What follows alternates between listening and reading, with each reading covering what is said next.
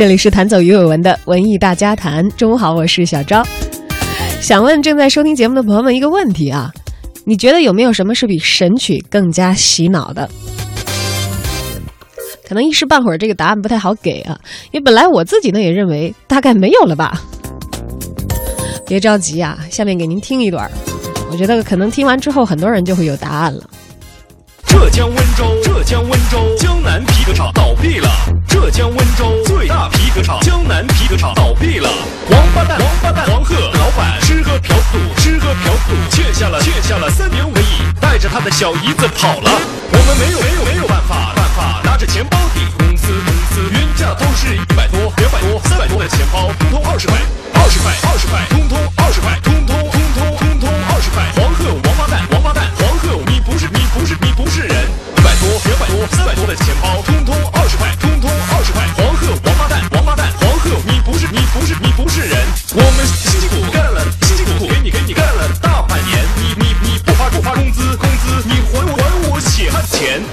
血汗钱。浙江温州，浙江温州江南皮革厂倒闭了。浙江温州最大皮革厂江南皮革厂倒闭了。王八蛋，王八蛋，黄鹤老板吃喝嫖赌，吃喝嫖赌，欠下了欠下了三点五个亿，带着他的小姨子跑了。我们没有没有没有办法办法，拿着钱包抵公司公司，原价都是一百多、两百多、三百多的钱包，通通二十块，二十块，二十块，通，通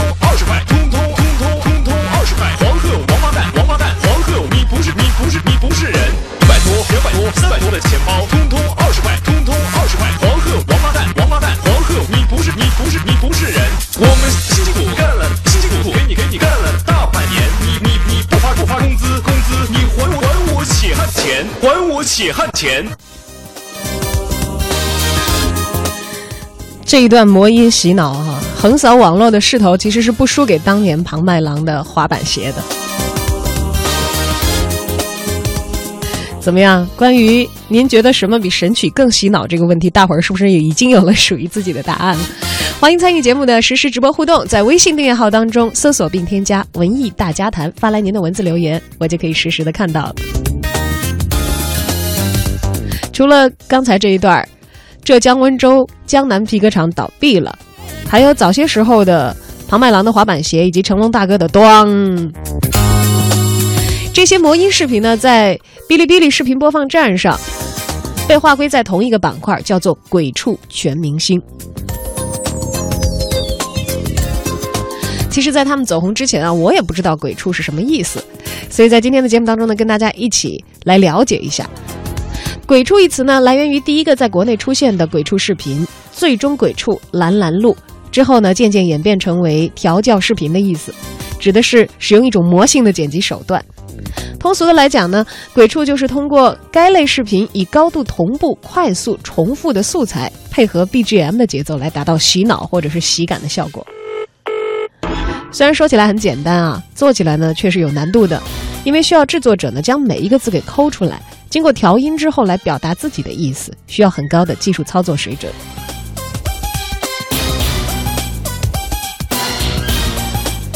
鬼畜视频的素材，除了像刚才我们所听到的浙江温州江南皮革厂倒闭了，来源于大家熟悉的街头叫卖音频之外呢，更多时候是广泛的取自于网上大量已经发布的音视频的素材。创作者用自己的技术手段来表达全新的内容，好的素材也就意味着成功的一半儿。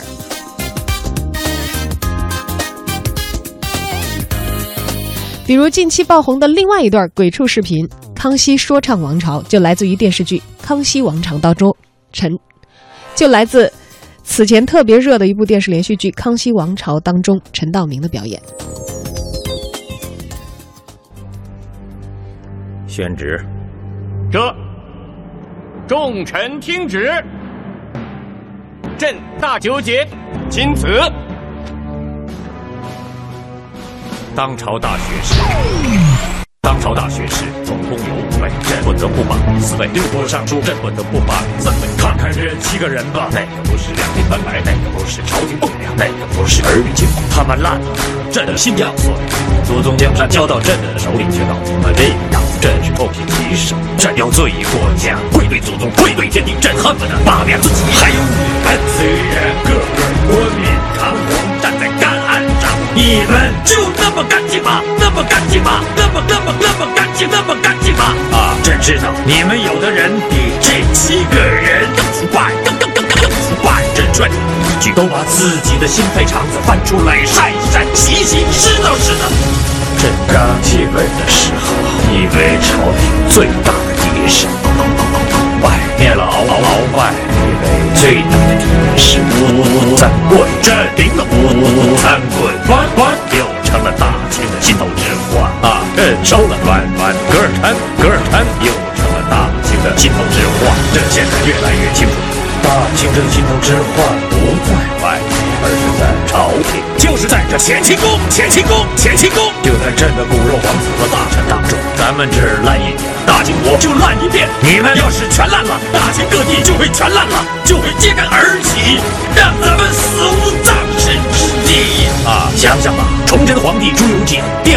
吊死在煤山上才几年呢，全烂了，忘了，忘了。那棵老歪脖子树全烂了，还站在皇宫后面，天天的盯着你们呢。啊，这已经三天三夜没有合眼了，老想着和大伙说些什么，可是话总得有个头，讲来讲去只有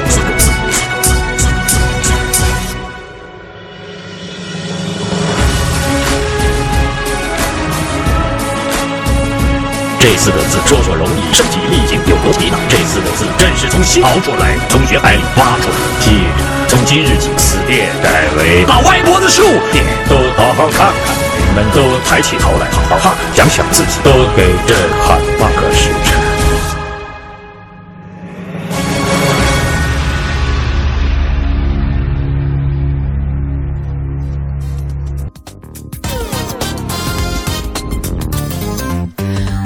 现在禁不住我要脑补啊！大家正在听刚才的这一段音频的时候是什么样的表情和状态？其实我在第一次看的时候，真的是笑趴在了桌子上，继而呢，在脑海当中就不断的、不断的单曲循环刚才这一段。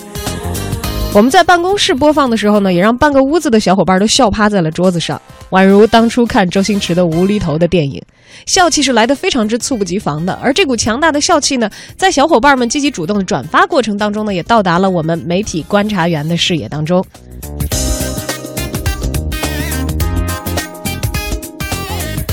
中国传媒大学教师沈潇。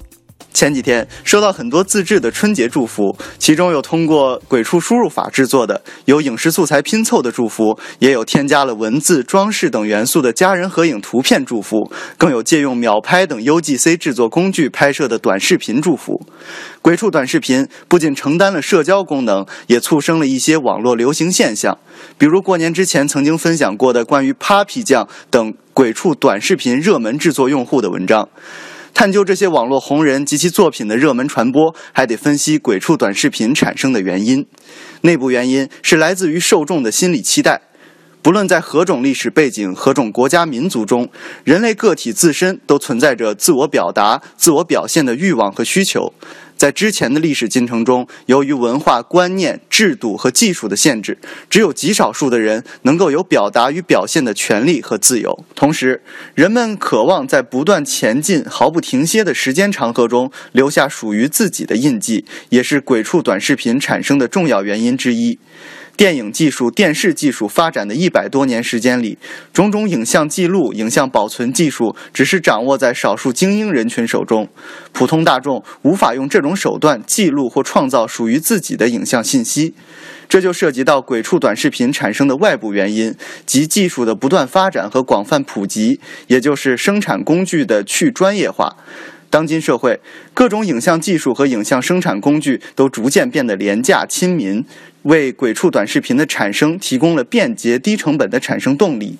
近两年的时间，随着移动互联网基础技术的发展，通过移动终端，借助流量或普及的无线网络，使得用户随时随地制作、传播、接收鬼畜短视频成为日常行为。鬼畜短视频的内部原因和外部原因是相辅相成、互相促进的。外部原因是现实原因和表面原因，而内部原因是心理原因和根本原因。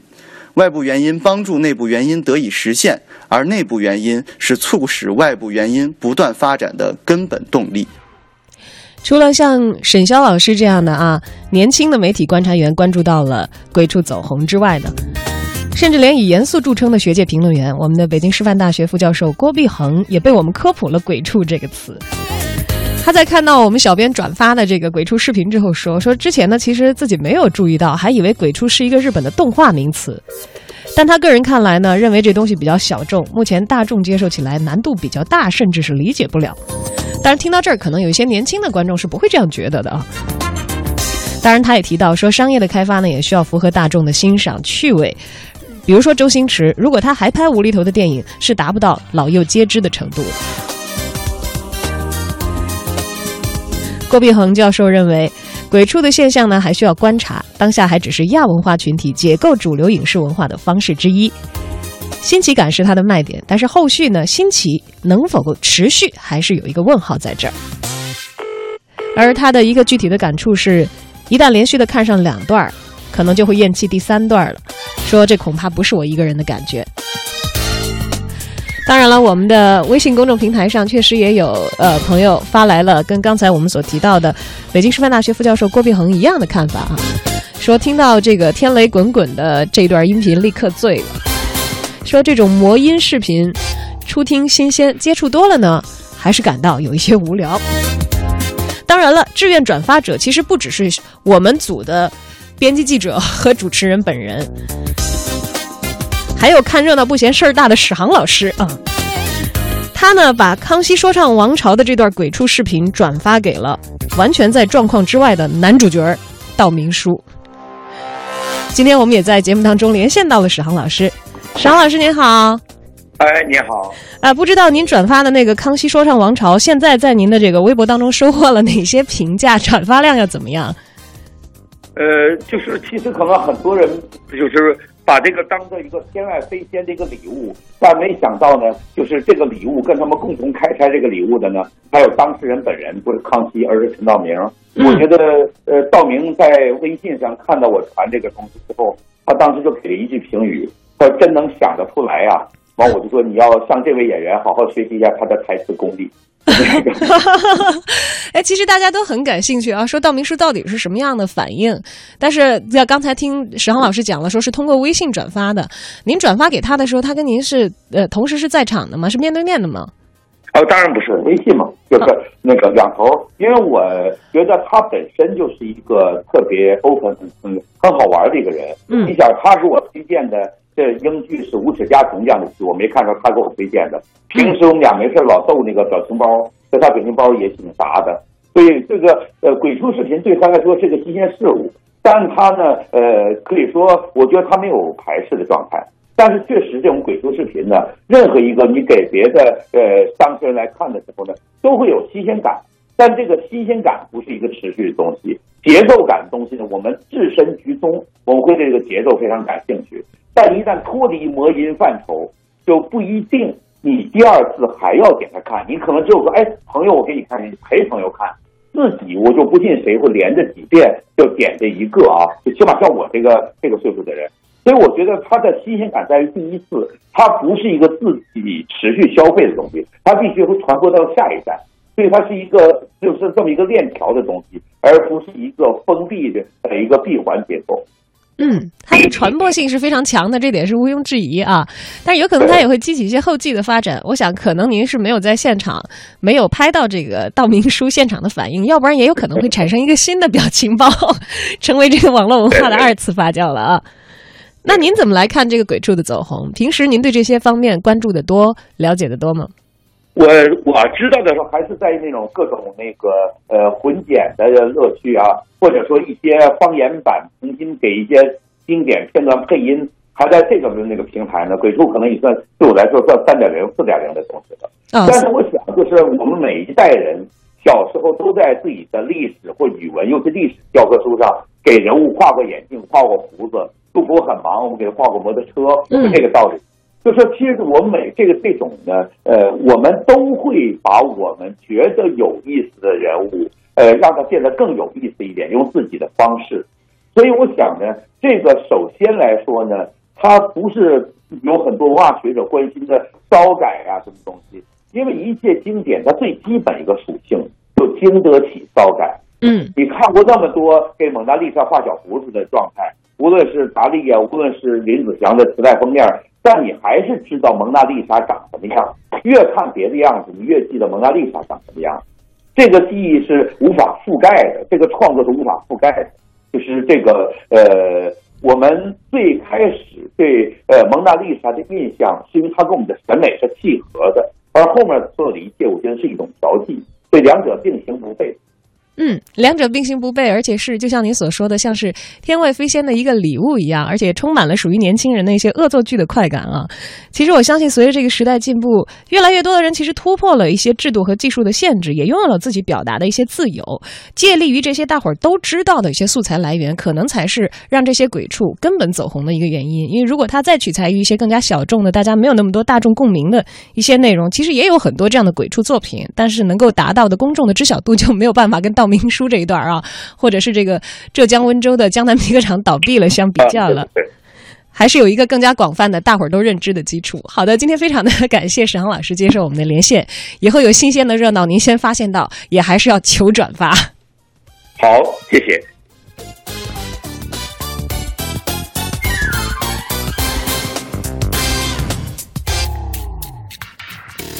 新生代的表达运用新技术，在多元化的今天选择了自己偏好的方式。更为欣慰的是呢，虽然戏谑，但是我们看到了皮革厂当中对于欺骗性的广告的讽刺，对于不负责任的企业主的抨击。而说唱王朝当中呢，也体现了他们对于贪腐的关心，才会选择这样的素材。二次元的一代，其实也在真正的关心着我们的社会里那些严肃而又真实的问题。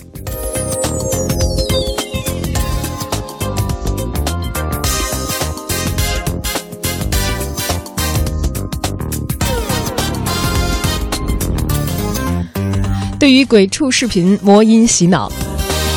您也受到波及了吗？如果有话要说，欢迎通过文字互动的方式参与到节目的直播当中，在微信订阅号当中添加“文艺大家谈”发来留言，我们就可以实时看到了。